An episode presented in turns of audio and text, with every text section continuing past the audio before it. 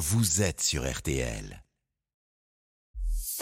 RTL Midi. Pascal Pro et Céline Landreau. Bien évidemment qu'on va inquiéter les vacanciers. Seulement le problème, c'est que soit on n'inquiète personne et à ce moment-là, on n'obtient rien, soit à un moment donné, on inquiète un peu du monde alors, les conséquences, ben, ça va être bien évidemment pour certaines stations où euh, les salariés auront suivi le, préavis, ben, des fermetures d'appareils, voire même la fermeture totale de la station.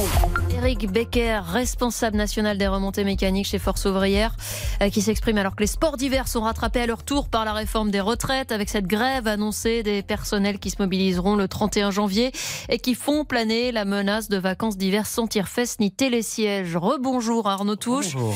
Alors bien sûr, tous les Français ne vont pas au ski, loin de là, mais cette grève pourrait avoir un impact sur l'économie des stations.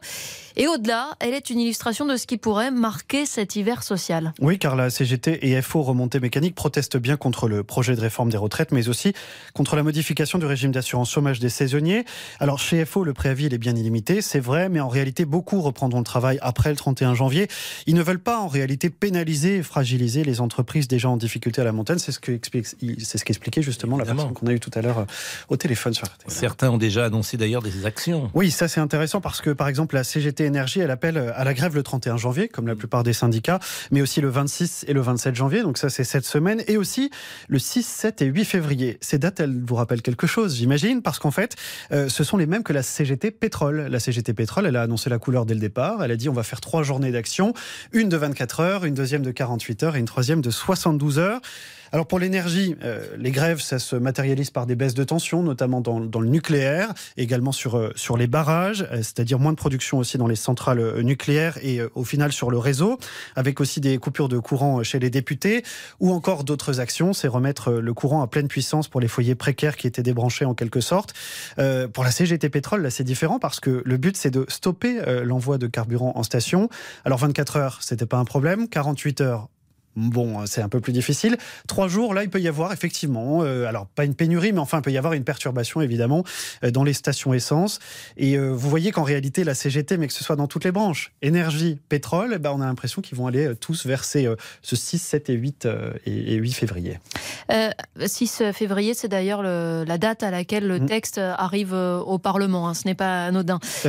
Arnaud, à la SNCF, les cheminots se réunissent aujourd'hui. Il faut s'attendre là aussi à des annonces de de nouvelles dates de mobilisation? Ça, c'est certain. Alors, avant le 31, franchement, c'est peu probable. Le 31, bien sûr, euh, les cheminots seront en, grève, ça, ils l'ont annoncé. Alors, ensuite, on le saura, euh, mais il n'est pas impossible, là encore, que la CGT cheminot bah, se cale sur les dates du 6, 7 et 8 février. On en saura évidemment un peu plus euh, cet après-midi.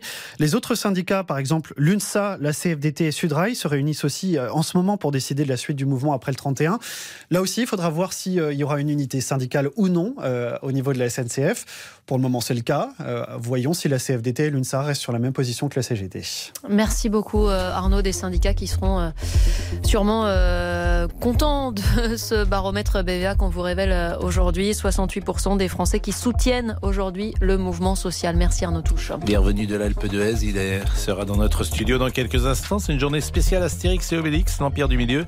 Stéphane Boutsock est attendu. À tout de suite. Votre avis compte. Venez l'exprimer sur RTL au 3210.